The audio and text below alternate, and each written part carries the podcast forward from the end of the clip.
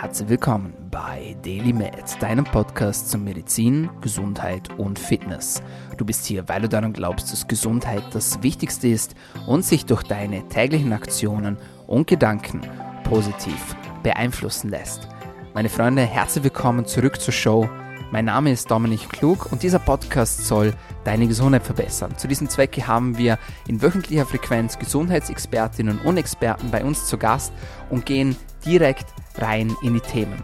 Und bevor es heute wieder soweit ist und ich euch einen spannenden Gast vorstellen darf, gibt es wie immer das kleine Housekeeping zu Beginn der Show. Die, die schon länger zuhören, die kennen das. Ich habe eine Bitte an euch. Wie schon gesagt, wir spammen euch nicht zu mit irgendwelchen Werbeprodukten. Wir versuchen euch nichts zu verkaufen. Wir gehen direkt hinein in die Topics.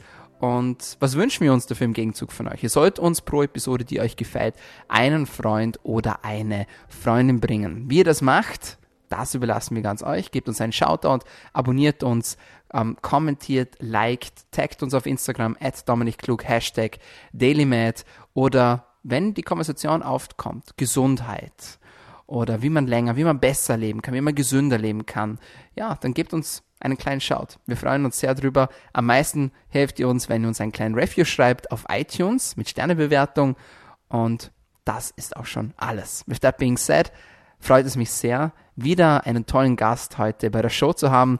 Und ich sage herzlich willkommen bei DailyMed, Philipp Heiler. Ja, hallo. Schön, dass ich da sein kann. Freue mich schon drauf.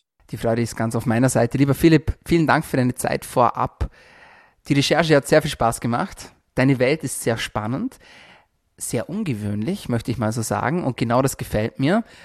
Du bist nicht nur Arzt, sondern du bist auch Autor und der Gründer von Brain Boost. Du hast dich sehr, sehr intensiv mit den ähm, Themen Neurofeedback, Biofeedback beschäftigt und bist darin, ja, ich darf schon mal so sagen, sehr erfolgreich, auch sehr bekannt ähm, im deutschsprachigen Raum, auch international, was diese Themen betrifft. Und bevor ich jetzt eine Standardfrage stelle, nämlich was ist denn eigentlich Neurofeedback, sage ich mal am ehesten, ich glaube, alle kennen das, spätestens wenn man dieses legendäre Beispiel erzählt von eurer Karrierebahn. Ähm, ich glaube, alle haben schon mal gehört, man kann mit seinen Gehirnströmen, mit seinen Gedanken, wie man das auch immer nennen mag, ein Rennauto steuern, nämlich auf einer Karrierebahn und kleine Rennen fahren. Ich glaube, dieses Beispiel ist wirklich ähm, um die Welt gegangen, sozusagen. Was habt ihr noch für ungewöhnliche, ich sage jetzt mal, Spieleauflager, mit denen man Neurofeedback anwenden kann, sodass man sich das auch als ja als Laie sehr gut vorstellen kann. Also erstmal natürlich vielen Dank für die lieben Worte. Das freut mich sehr zu hören. Wir versuchen da auch täglich dran zu arbeiten, äh, nicht nur für unser eigenes Ego, sondern wir denken einfach, das Thema mentale Fitness und Gesundheit ist einfach noch unterrepräsentiert und deswegen sehen wir es als wichtige Aufgabe von uns, auch einfach Leute zu informieren, aufzuklären, ganz objektiv.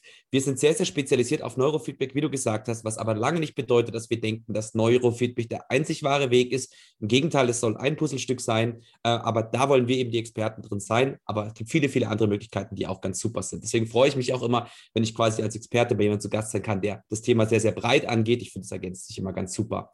Ähm, nach der Vorrede sozusagen beim Neurofeedback ist ja ein zentrales Element, dass wir versuchen wollen, dass die Leute möglichst intuitiv erlernen können, bestimmte Abläufe in ihrem Gehirn wahrzunehmen und auch ähm, zu kontrollieren langfristig. Und da finde ich eben auch, dass in der Literatur es häufig sehr unterrepräsentiert ist, wie das Feedback wirklich an die Person zurückgegeben wird.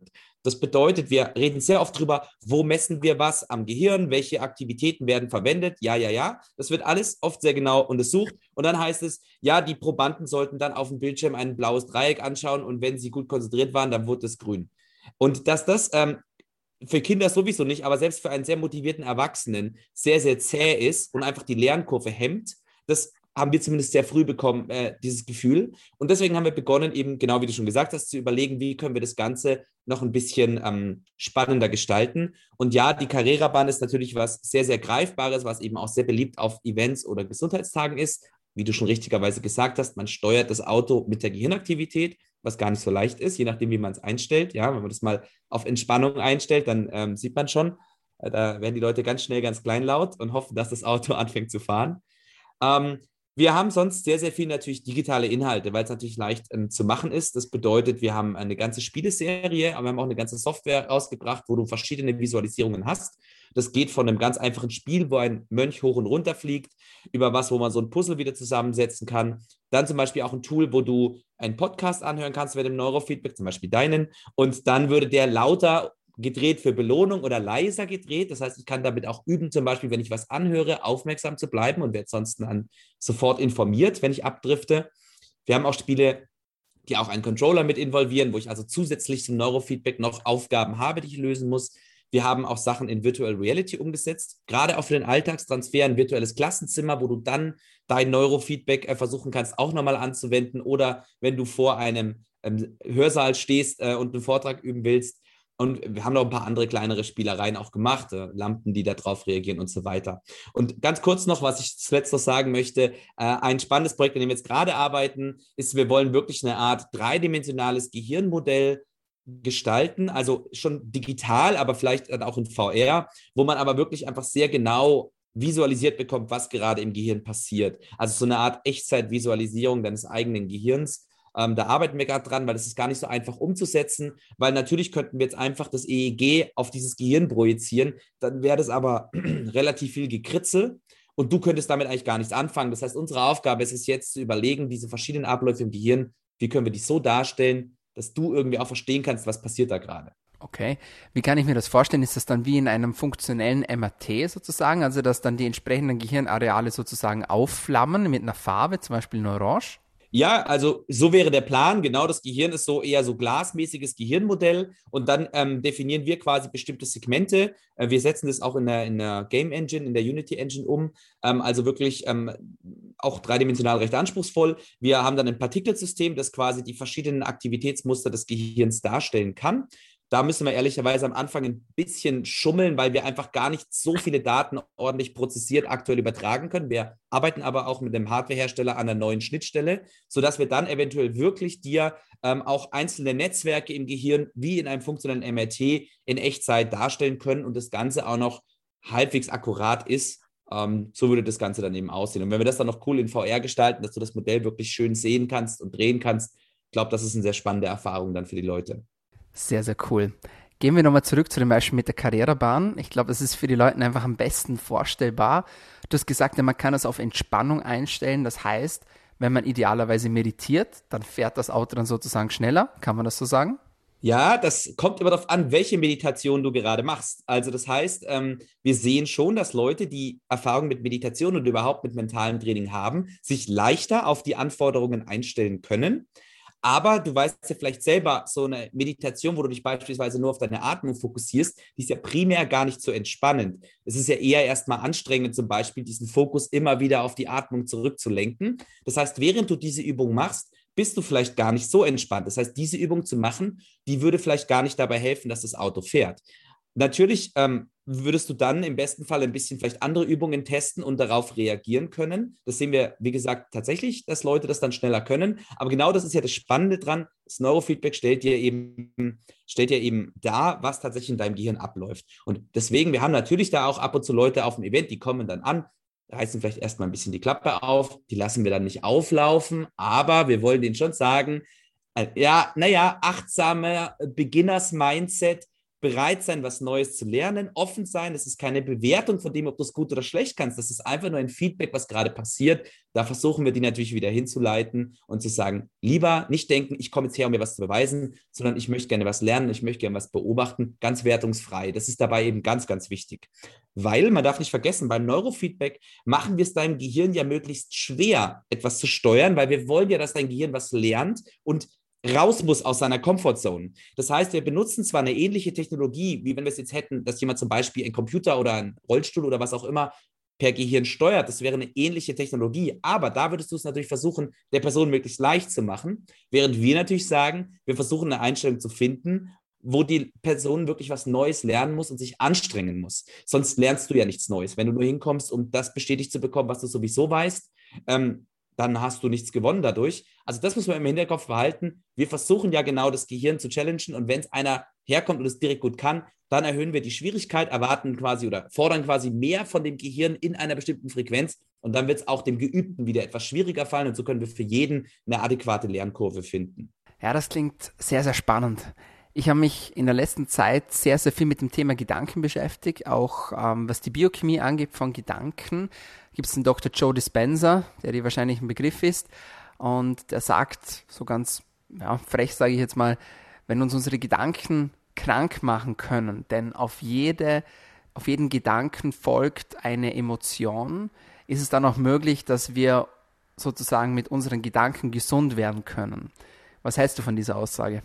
Ja, also ich finde die, ich die schon spannend und ich würde auch sagen, ich, ich würde das grundsätzlich schon auch so unterschreiben. Das Ganze, was alles, was wir machen, ob es jetzt eben einfach nur, ähm, ich sag mal, mentale Fitnessübungen sind oder eben Neurofeedback, basiert auf dem Prinzip der Neuroplastizität. Das heißt, wir gehen davon aus, dass das Gehirn grundsätzlich lernfähig ist und dass es auch grundsätzlich in der Lage ist, sich zu verändern und auch Abläufe, die sich vielleicht über lange Zeit eingeschliffen haben, wieder zu verändern. Und ich glaube schon, dass ein wichtiger Aspekt dabei, ob man es jetzt Gedanken nennt oder Mindset oder manche Leute es als Affirmationen bezeichnen, die sie ähm, sich quasi immer wieder vorhalten, das versucht ja alles das Gleiche zu machen. Ich versuche mein Gehirn in der Ausgangsposition zu bringen, wo äh, ich vielleicht eher positive Gedanken generiere anstatt negative.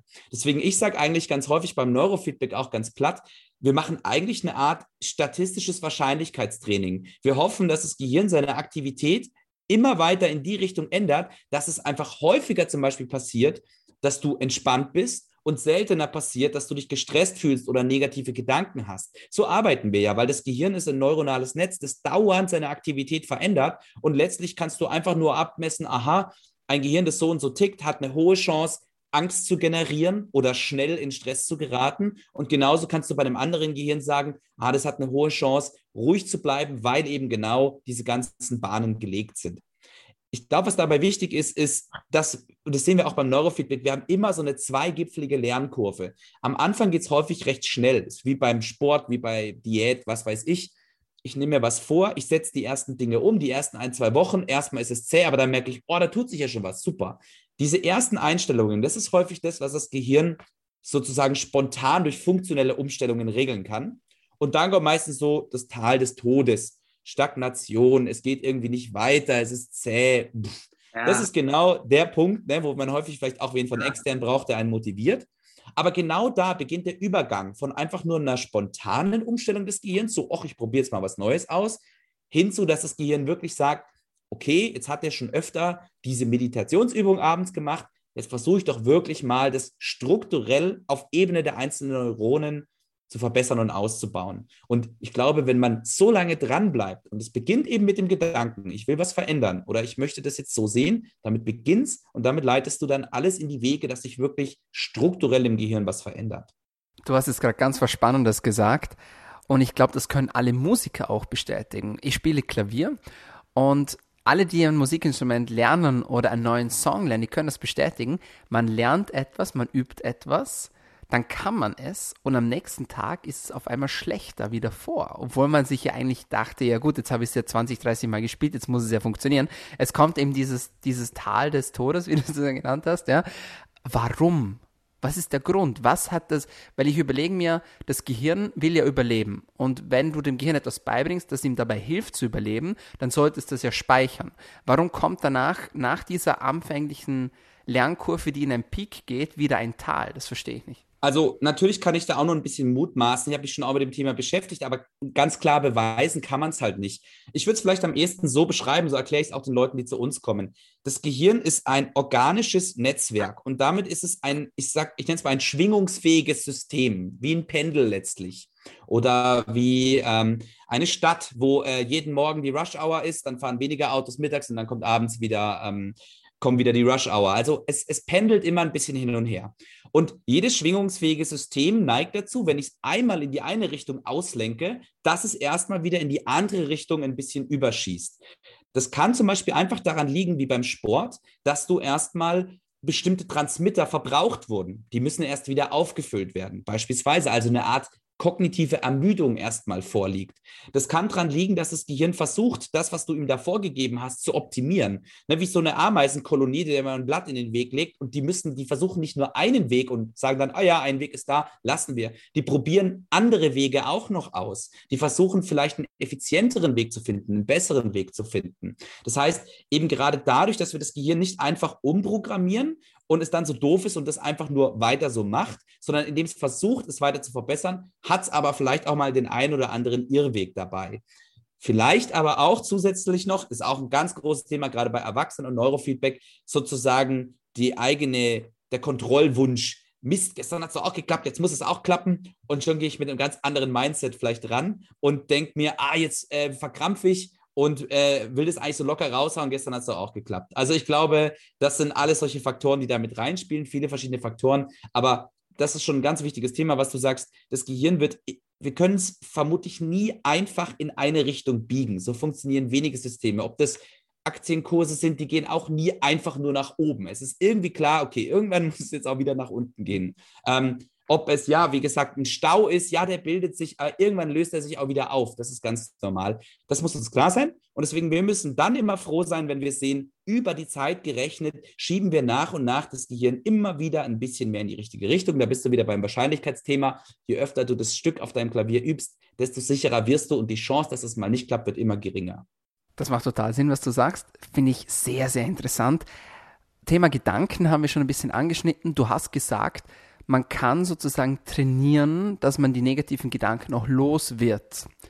Wie kann ich mir das vorstellen? Ähm, ist es dann wirklich so, dass das, dass das Feedback dann so eingestellt ist, dass wenn jetzt quasi Angstzentren oder Furchtzentren oder Zentren, denen das mir Sorgen mache, dass die aktiviert werden? Oder wie wird das gemessen und wie kann ich dann positive Gedanken sozusagen belohnen in dieser Feedback-Schleife? Wie funktioniert das? Ja, also natürlich das Wort Gedanken ist in dem Zusammenhang natürlich ein bisschen, ähm, wie soll ich sagen, weit gefasst. Das heißt, aber wenn wir es einfach mal, geben es einfach mal, benutze einfach so, wie du es benutzt hast. Ja, jetzt kann man natürlich sagen, das kann oft nicht jetzt ein einzelner Gedanke sein, aber einfach generell zum Beispiel, dass mir negative Gedankenschleifen aufkommen, sowas in der Art oder Ängste. Wir sehen häufig, dass wir äh, zwei Möglichkeiten haben, nämlich das Gehirn kann entweder überaktiviert sein oder unteraktiviert. Da kommt es immer darauf an, wo das Ganze stattfindet. Das heißt, wir haben zum Beispiel ein Kontrollzentrum mehr oder weniger, ein Filterzentrum. Und das soll entscheiden, ob jetzt ein negativer Gedanke, die dauernd von deinem Unbewusstsein generiert werden, weil das soll uns ja am Leben halten. Ja, das generiert ständig diese Ängste und identifiziert Gefahren für dich. Aber die sollten dann quasi rausgefiltert werden. So, das heißt, es kann einerseits sein, dass dieser Filter nicht genug aktiviert ist und dadurch diese Gedanken ins Bewusstsein drängen.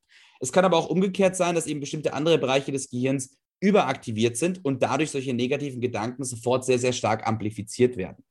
Das heißt, wenn jemand zu uns kommt, dann versuchen wir erstmal wirklich in der Messung zu untersuchen, was hat er denn für ein Gehirn. Meistens, wenn die mir erzählen, mit was für einem Problem sie kommen, denke ich mir schon, aha, ich würde jetzt das erwarten, aber ich werde auch oft genug noch überrascht, weil es doch ein anderes Muster ist, als die Person beschreibt. Das heißt, sowas, was wir sagen, zum Beispiel, ich fühle mich gestresst, kann unter Umständen für jeden was anderes bedeuten und tatsächlich auch unterschiedliche Gehirnaktivitäten nach sich ziehen. Das heißt, wenn wir einmal identifiziert haben, in welche Richtung das Gehirn sozusagen abweicht und es halbwegs Sinn macht, dann versuchen wir genau durch das Neurofeedback diesen Mechanismus zu reduzieren und dem Gehirn eine Alternative anzubieten. Dass wir zum Beispiel sagen, liebes Gehirn, dein Gedankenfilter, der zum Beispiel so eher vorne im Gehirn sitzt, so vorne links vermutlich, versuch doch den mal ein bisschen aktiver zu halten. Und das ist ganz paradox.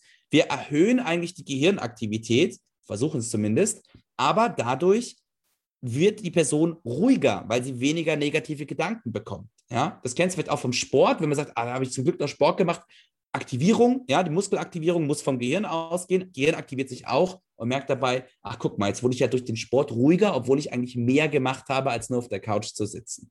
Und genauso gehen wir das Ganze eben an. Und ein Tipp, den ich den Leuten immer gebe, unabhängig vom Neurofeedback, das, was ich nicht will, nicht anfangen, das zu bekämpfen. Weil wenn ich es bekämpfe, dann gebe ich dem nur noch mehr Energie, dann richte ich nur noch mehr einen Fokus drauf. Und das ist häufig das Problem. Ich weiß, wo ich nicht hin will, aber ich weiß nicht, wo ich stattdessen hin will. Ich will jetzt nicht in eine Angstschleife kommen. So, aber ich habe keine Alternative.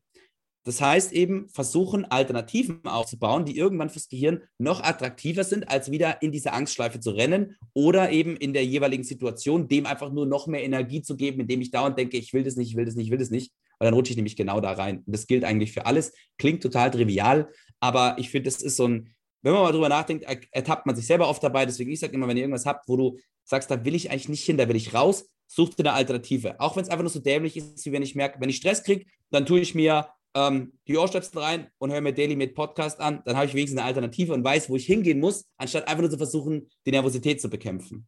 Ja, das ist geil. Das ist geil, weil vor allem auch, für mich ist es auch so paradox. Ich sage sehr oft in den Webinaren auch oder in meinen Coachings, dass das Gehirn unser dümmstes Organ eigentlich ist. Und dann kriege ich immer solche Blicke und dann sage ich, ja, du kannst das Gehirn ja total verarschen. Ja. Du kannst ja sagen, okay, denk nicht an den rosaroten Elefanten. Puff, da ist er schon, ja.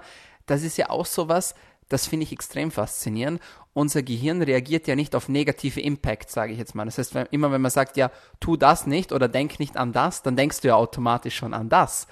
Und da finde ich es umso spannender, dass man es dann schafft, gerade mit diesem Training, was ihr auch macht, dass man das Gehirn ja so fehlleitet eigentlich. Und das ist schon etwas, das habe ich einfach bis zum heutigen Tag, da kriege ich ein, einfach im wahrsten Sinne des Wortes meinen Kopf nicht drumrum, wie etwas so Geniales, so was Komplexes wie unser Gehirn, wahrscheinlich das Komplexeste, was es überhaupt gibt im ganzen Universum, dass wir das einfach so verarschen können. Das finde ich unglaublich. Ja, äh, vielleicht ist es auch andersrum. Das Gehirn verarscht uns so ein bisschen, lässt uns so ein bisschen äh, so tun, als hätten wir was zu sagen und dabei weiß es genau, was es selber macht. Also verstehe ich voll. Es ist das, das ich sage mal, das Zusammenleben, wir und unser Gehirn, ist definitiv was, äh, wo in beide Richtungen man manchmal nur den Kopf schütteln kann. Da stimme ich dir absolut zu. Absolut. Selbes beim Thema Traum. Das ist ja auch sowas, wo man sagt, okay, man träumt, man weiß eigentlich, okay, es ist nicht real, aber dann macht man auf, man ist total gestresst, man hat vielleicht sogar diesen, diesen Angstschrei, man steckt senkrecht im Bett, Herzfrequenz geht drauf, Atemfrequenz geht drauf, man schwitzt, es geht einem nicht gut. Alles Verarschung, ja, sage ich jetzt einfach mal. Und da möchte ich noch ein bisschen äh, mehr mit dir drüber sprechen, nämlich über das Thema Träume. Ich weiß nicht, wiefern du da bewandt bist.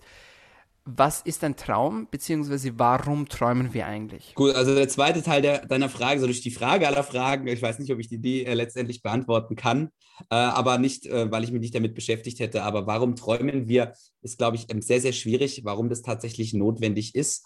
Auch wie sich die Inhalte des Traums zusammensetzen, ich glaube wirklich, dass das nicht abschließend geklärt ist, das Ganze. Wir wissen, wir müssen träumen. Wir wissen auch, wenn wir zum Beispiel Medikamente einnehmen, die ähm, uns betäuben, also dämpfen, diese typischen Schlaftabletten, die überhaupt nicht gut für den Schlaf sind, ne? dann träumen wir weniger und wir merken, dass wir auf Dauer nicht mehr erholsamen Schlaf haben. Also scheinbar ist das Ganze sehr, sehr notwendig.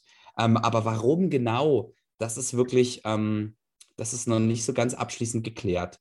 Was wir wissen ist, dass wir während wir schlafen, das Gehirn in mehreren Schlafphasen oder Schlafzyklen durchläuft. Ne, das ist vielleicht auch dem einen oder anderen bekannt. Wir haben so fünf, sechs solche Zyklen pro Nacht und da wechseln wir immer zwischen der Traumphase, sogenannte REM-Phase für Rapid Eye Movement, ne, weil sich da die Augen vor allem bewegen. Der Rest des Körpers ist gelähmt, weil wir sonst den Traum ausleben würden. Die Augen bewegen sich ganz wild hin und her. Und in der Tiefschlafphase ist es äh, quasi umgekehrt.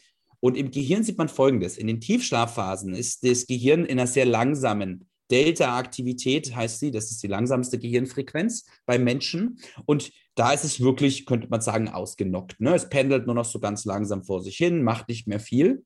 Und dann in der Traumphase ist das Gehirn eigentlich in einem Zustand, der dem des Wachen sehr, sehr ähnlich ist. Das bedeutet, das passt auch zu dem, was du gesagt hast, wenn wir aus dem Traum herauf auswachen, äh, auf dem, aus dem Traum heraus aufwachen, dann fühlen wir uns plötzlich voll in der Situation. Warum? Weil wir es eigentlich gerade von unserer Gehirnaktivität her nicht wie so einen halbdümpeligen Traum wahrgenommen haben, sondern unser Gehirn war eigentlich gerade genau da, als würden wir das Ganze jetzt selber ähm, erleben. Trotzdem aber spielen natürlich noch andere Mechanismen rein, die zum Beispiel bestimmte ähm, Informationen oder Erinnerungen oder es sind ja oft einfach Fantasien zulassen, die uns sich so ja bei uns im Wachen nicht einfach reindrängen können. Also es ist nicht einfach ein kopierter Wachzustand, sondern es ist ein modifizierter Wachzustand. Aber das finde ich ganz spannend. Äh, wir sind also eher sozusagen äh, in diesem wacheren Zustand. Das ist auch so, dass die Träume eher zum, also quasi am Anfang der Nacht sollten wir eher in eine erste Tiefschlafphase fallen, die auch länger dauert. Wir träumen also eher so Richtung Mitte, Ende der Nacht deutlich mehr macht ja auch Sinn, wenn man dann aus dem Traum aufwacht, ist meistens nicht erst eine Stunde geschlafen, sondern deutlich später. Ja. Aber ja, da ist wirklich echt noch sehr, sehr viel zu tun. Auch zum Beispiel hier, kennt ihr vielleicht auch jeder das Beispiel Delfine, da schläft immer nur eine Hirnhälfte. Wieso kriegen die das hin, wieso wir nicht? Auch das evolutionstechnisch eigentlich total doof.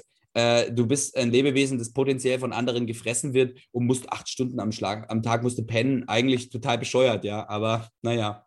Eben, das ist für mich so das riesengroße Paradox, weil für mich alles erklärbar ist mit, ja, wir wollen Schmerz vermeiden, ähm, wir wollen Glück erfahren und wir wollen überleben, wir wollen uns vermehren. Das ist das, wofür das wir Menschen gemacht sind. Okay, wir haben uns sehr viel weiter weiterentwickelt, ja, was ja auch schön ist.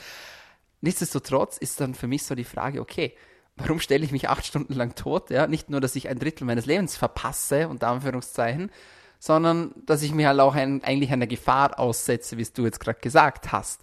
Ähm, also das ist schon etwas, das ich, das ich unglaublich spannend finde und das für mich auch noch nicht abschließend geklärt ist, sozusagen. Ja, und, und wie du ja auch gesagt hast, ähm, oder äh, ich hatte es gerade erklärt, wir sind ja gar nicht abgeschalten in dem Zustand. Das Gehirn, also die Idee zu sagen, naja, das Gehirn muss halt regenerieren und sich wieder auffüllen, ja, aber tut es ja eigentlich auch nicht. Ne? Also es, es ist ja immer wieder in dem Wachzustand, wo es genauso viel Energie verbraucht wie in dem Wachzustand. Also spannendes Thema jedenfalls, aber wie du sagst, äh, noch viele Fragezeichen dran. Wir können beschreiben im EEG, was äh, während dem Träumen, während dem Schlafen passiert, aber es sind noch, es sind noch echt einige Fragezeichen dran, ja. Du hast das Thema modifizierte Wachzustände auch angesprochen. Ein Thema, was für mich sehr relevant ist als Biohacker und auch in meinem Beruf natürlich, ist das Thema Brain Fog, also Hirnnebel sozusagen. Das heißt, für alle, die das nicht kennen, man hat so quasi das Gefühl, man hat einfach nicht ganz den Fokus, man hat nicht ganz den Durchblick. Es ist, als ob ein Schleier über dem Gehirn hängt, als ob so eine Nebelschwade vor dem Gehirn hängt. Weißt du aus der Forschung bzw. wissenschaftlich, was es damit auf sich hat? Ist es ein Problem mit den Synapsen? Ist es ein Problem in der Signalübertragung? Oder was steckt da dahinter? Ja, also die Schwierigkeit mit dem Begriff Brain Fog ist, dass es eher eine Art Symptom ist und in ganz verschiedenen Bereichen benutzt wird. Also wir haben Leute, wo man vielleicht sagt, da ist es zum Beispiel dauerhaft gefühlt der Fall. Dann haben wir Leute, da ist es eher so phasenweise der Fall. Dann haben wir Leute, die sagen, ich wache an einem Tag auf, da ist es da, am nächsten ist es quasi gar nicht mehr da. Also wir haben ganz unterschiedliche Ausprägungen davon, weswegen es relativ schwierig ist zu sagen, es liegt vermutlich nur daran oder daran. Ähm, grundsätzlich ist es so, wenn wir haben, wir haben auch Patienten mit dem Thema von einfach ja, ADS, ADHS, ähm, sagen wir mal, Aufmerksamkeitsschwierigkeiten, vor allem der Typ des Abdriftens, könnte man ja auch ein bisschen als Brain Fog bezeichnen. Ja, man ist schnell abgelenkt, abwesend. Da würde man aber eher sagen, naja, das ist halt ein ADS, ist jetzt nicht direkt Brain Fog, weiß ich nicht. Dann haben wir Leute mit so einem Chronic Fatigue Syndrom.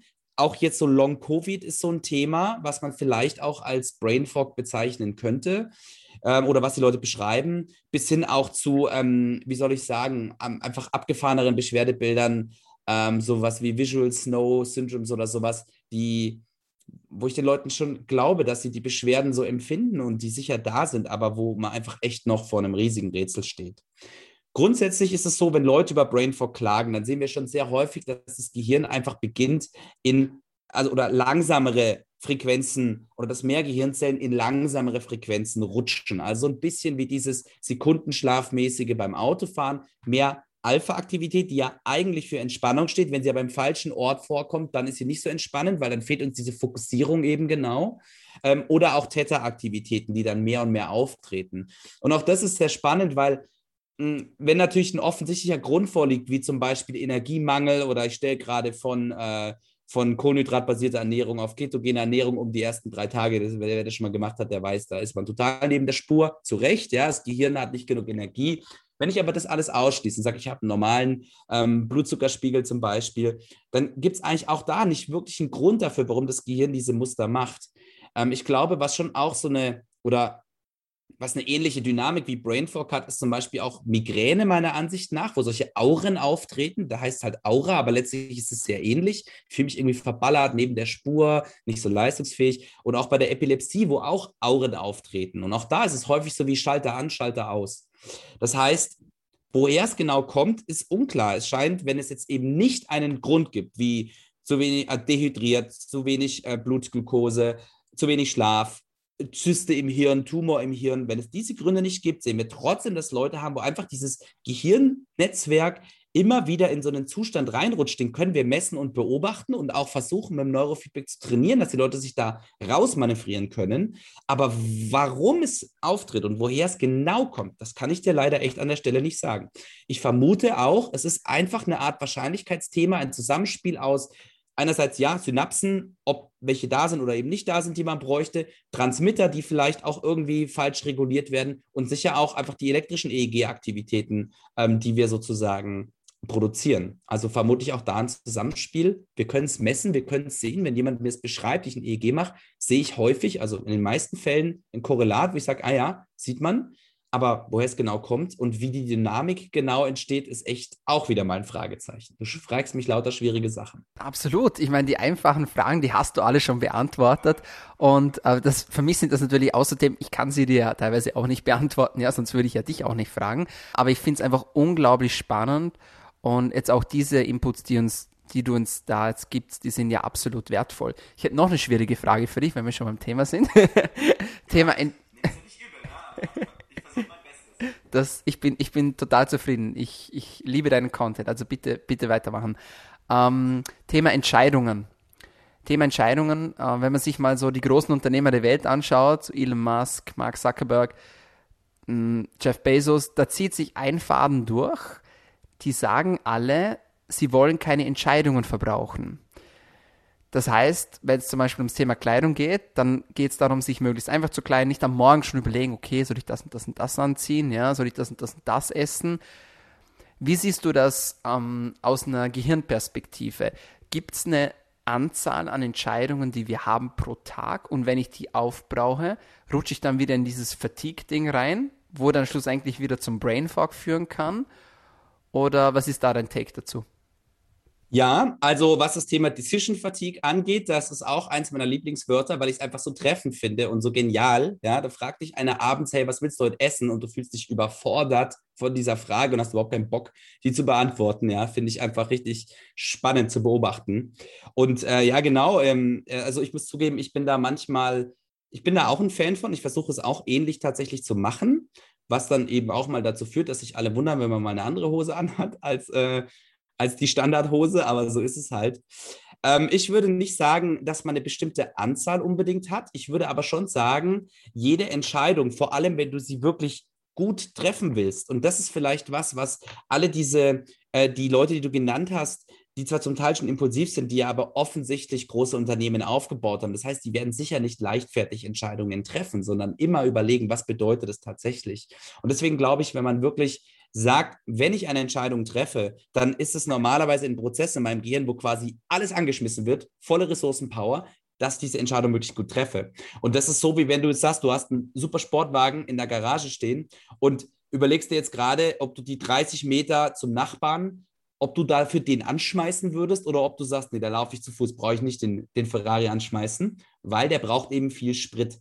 Deswegen, ich würde nicht sagen, wir haben eine bestimmte Anzahl Entscheidungen, sondern ich würde einfach sagen, jede Entscheidung, die wir treffen, frisst was von unserem Energiekontingent weg. Und das kann uns dann unter Umständen am Ende des Tages oder auch zwischendrin oder bei anderen Entscheidungen fehlen. Und das ist ganz klar nachvollziehbar, weil einfach, wie gesagt, bestimmte Bereiche des Gehirns zum Entscheidungen treffen normalerweise angeschmissen werden müssen. Und wenn die einfach ermüden, Transmitter reduziert sind, Zucker einfach nicht mehr ganz so schön da oder eben auch durch äußere Umstände wie Müdigkeit oder sowas, dann fällt es uns schwieriger, Entscheidungen zu treffen. Das heißt, ich würde das jetzt nicht so sehen, wir haben eine bestimmte Ziffer, die runterzählt. Ich würde einfach sagen, es gibt ein bestimmtes Energiekontingent, es gibt bestimmte Phasen des Tages, wo wir vermutlich besser Entscheidungen treffen können, weil das Gehirn da gerade optimal laufen kann. Und es gibt einfach Phasen des Tages, wo wir schlechte Entscheidungen treffen können. Und auch da ähm, finde ich eben, wie ich vorher erwähnt habe, immer wenn ich irgendwo ein Problem habe, finde ich es gut, wenn ich irgendwie einfach eine Go-To-Alternative habe und sage, okay, wenn ich keinen Bock habe, die Entscheidung zu treffen, dann mache ich das. Also wenn ich keinen Bock habe, mir auszusuchen, was ich morgens trage, dann ziehe ich halt das schwarze T-Shirt an und äh, die Jeans.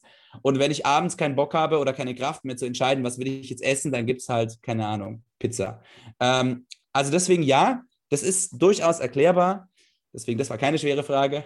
Äh, und ich finde, es macht absolut Sinn und finde es sehr, sehr spannend zu beobachten. Und da bin ich auch ein großer Fan von Routinen schaffen, das, was ich nicht jedes Mal neu entscheiden muss, abnehmen. Ähm, genauso wie, guck mal, aufräumen. ist das super easy. Ja, es ist so lange easy aufzuräumen, solange alles einen Platz hat, weil dann musst du es nur nehmen und einen Platz legen. Und dann stehst du vor diesen letzten 15 Sachen, denkst dir, okay, wo räume ich die jetzt hin? Wo räume ich die hin? Das stresst mich massiv. Decision Fatigue, ja, ganz klar. Weil solange alles einen Platz hat, easy. Und deswegen bin ich ein großer Fan davon. Sehr, sehr cool. Kommen wir langsam zum Schluss. Als Biohacker bin ich natürlich auch immer daran interessiert, wie man denn seine Leistungsfähigkeit optimieren kann. Wo ich ein bisschen Respekt davor habe, ist so alles, was so mit dem Gehirn, ich sage jetzt mal, direkt interagiert.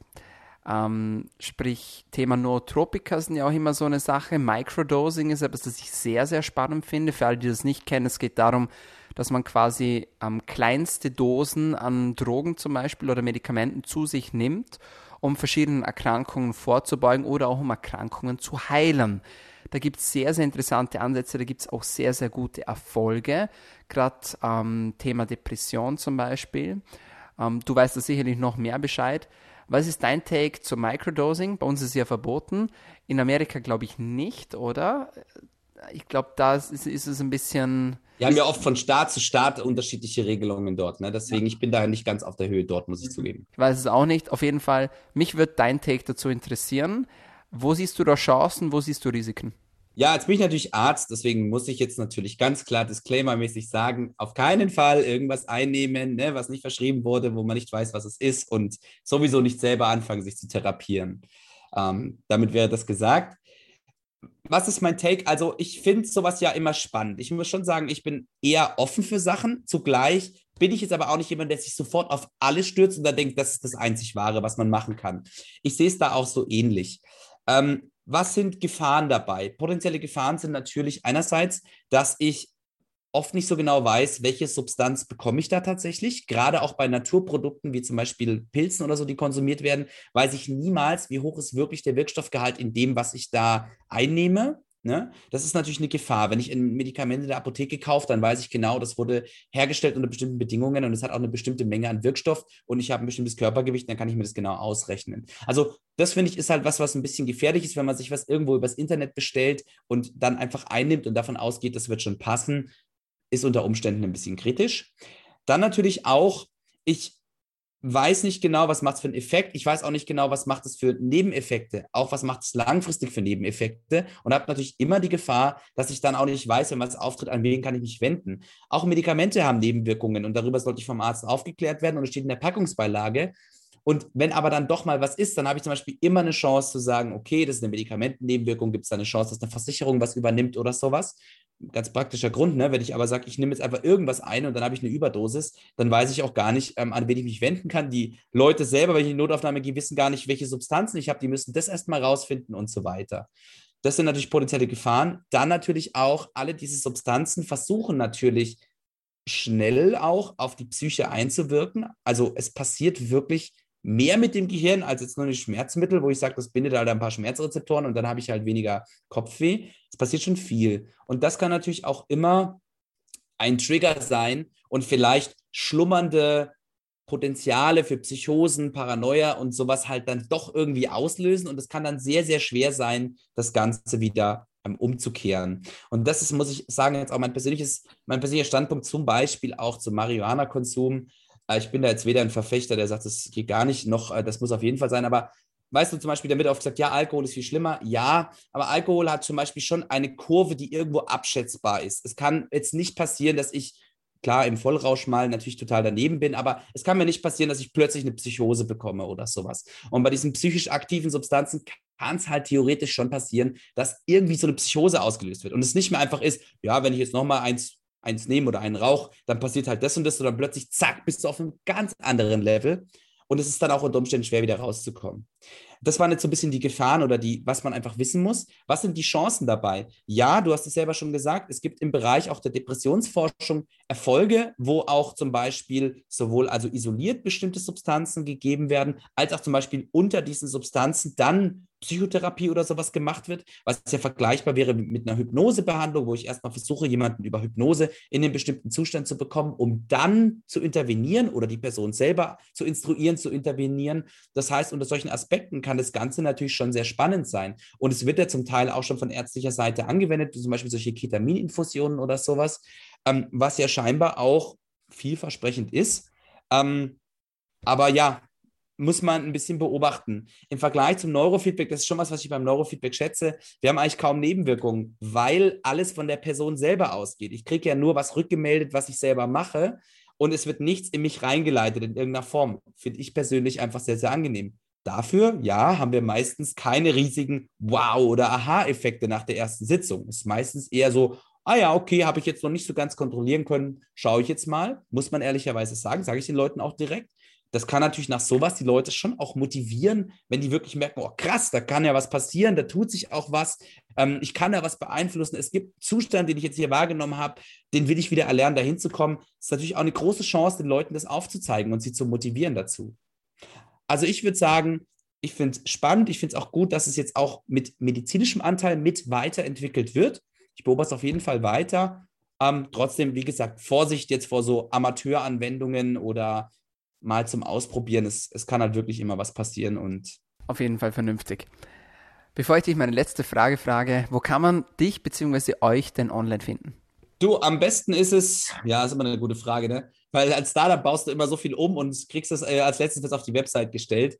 Also, wir, unsere Website ist brainboost.de, da kann man auf jeden Fall mal reinschauen und uns auch einfach anschreiben, wenn man möchte. Wir versuchen jetzt gerade auch mal unseren Instagram wieder so ein bisschen ähm, auf Vordermann zu bringen und häufiger da ein bisschen Content zu bringen, weil wir eben auch genau sagen, wir wollen uns ein bisschen öffnen, ein bisschen mehr Transparenz bringen. Also ich glaube, das wären so die zwei Hauptthemen. Entweder auf unserer Website schauen, uns einfach kurz anschreiben oder einfach anrufen. Wenn jemand Lust hat, irgendwie mit uns zu sprechen, einfach kurz anrufen.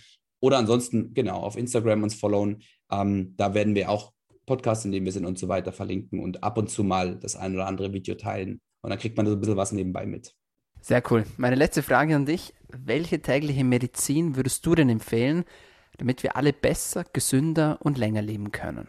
Das ist eine gute Frage. Und zwar, ähm, meine Medizin in Anführungszeichen wäre eine Art ähm, Gehirn-Zähneputzen. Das soll folgendes heißen. Beim normalen Zähneputzen lernen wir seit Kind jeden Tag morgens und abends zwei Minuten was für unsere Zähne zu tun. Einfach nur, damit sie uns nicht ausfallen.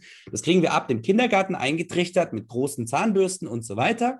Und wir machen das einfach, weil wir einfach daran glauben, dass das gut für uns ist und wichtig. Und das finde ich ist schon ein geiler Case, weil da wirklich eine Präventionsmaßnahme und wir Menschen sind ja bei Prävention immer, ob das wirklich was hilft, Präventionsparadoxon, ne? Sage ich, ja, äh, hätte ich jetzt nicht gemacht, wäre es vielleicht auch nicht passiert. Ja, siehe Corona, gutes Beispiel. Ja, kann jeder seine eigene Meinung haben, aber das sagen wir natürlich jetzt auch, ja, war ja doch nicht so schlimm, so ungefähr. Ähm, wissen wir gar nicht, ob das alles notwendig gewesen wäre. Also das Präventionsparadoxon sagt ja immer, Leute machen was lieber nicht, weil sie denken, bringt eh nichts. Beim Zähneputzen hat es aber die Zahnindustrie geschafft, dass wir das jeden Tag machen, uns dafür spezielles Equipment holen, äh, Zahnbürste, Zahnpasta und so weiter und uns diese Routine einplanen. Und das Gleiche würde ich mir einfach fürs Gehirn wünschen. Das kann alles Mögliche sein, was du oder was für dich gerade passt. Das kann zum Beispiel bei mir sein, dass ich habe mir vorgenommen, wenn ich mir einen Kaffee mache an der Kaffeemaschine, hole ich währenddessen nicht mein Handy aus der Hosentasche.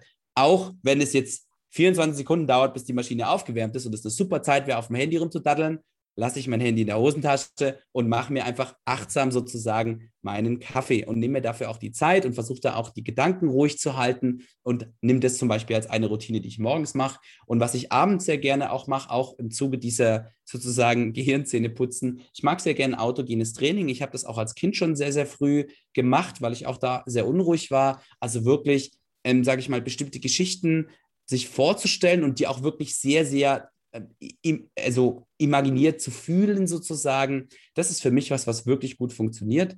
Aber das Wichtigste ist immer, jeder muss das finden, was für ihn passt. Und lieber diese zweimal zwei Minuten am Tag zum Zähneputzen jetzt auch noch sozusagen die Mental Health Routine einführen. Und ich glaube, dann wird es uns tatsächlich allen besser gehen, wenn wir das machen würden. Diese Antwort gefällt mir sehr, sehr gut. Lieber Philipp, ich sage vielen, vielen Dank für deine Zeit. Mega spannendes Gespräch. Hätte man noch so zwei Stunden weiterführen können. Ich sage auf jeden Fall vielen Dank, dass du dabei warst und wünsche dir bzw. euch weiterhin viel Erfolg. Ja, danke auch an dich. Coole Fragen. Ja, ähm, schöne, schwierige, wie du sagst. Nicht nur das Oberflächliche. Freue ich mich natürlich auch mal, wenn ich ein bisschen hier ähm, gefordert werde. Hat mir auch super viel Spaß gemacht. Dir auch weiterhin alles Gute und wir bleiben eh in Kontakt. Ja, meine Freunde, das war's von uns für heute bei DailyMed, deinem Podcast zu Medizin, Gesundheit und Fitness. Ihr habt's gehört, achtet auf euer Gehirn, auf diese Mental Hygiene und wenn es euch besonders gut gefallen hat, dann bitte vergesst den Deal nicht. Ihr könnt uns auch sehr gerne abonnieren. Wir sind auf allen gängigen Podcast-Kanälen vertreten, vor allem aber auf Spotify, auf iTunes und auf Soundcloud. Und wenn es euch besonders gut gefallen hat, dann freuen wir uns, wie gesagt, über ein schriftliches Feedback auf iTunes. Und jetzt sage ich auch schon vielen lieben Dank fürs Einschalten, danke fürs Zuhören und bis zum nächsten Mal. Bleibt gesund.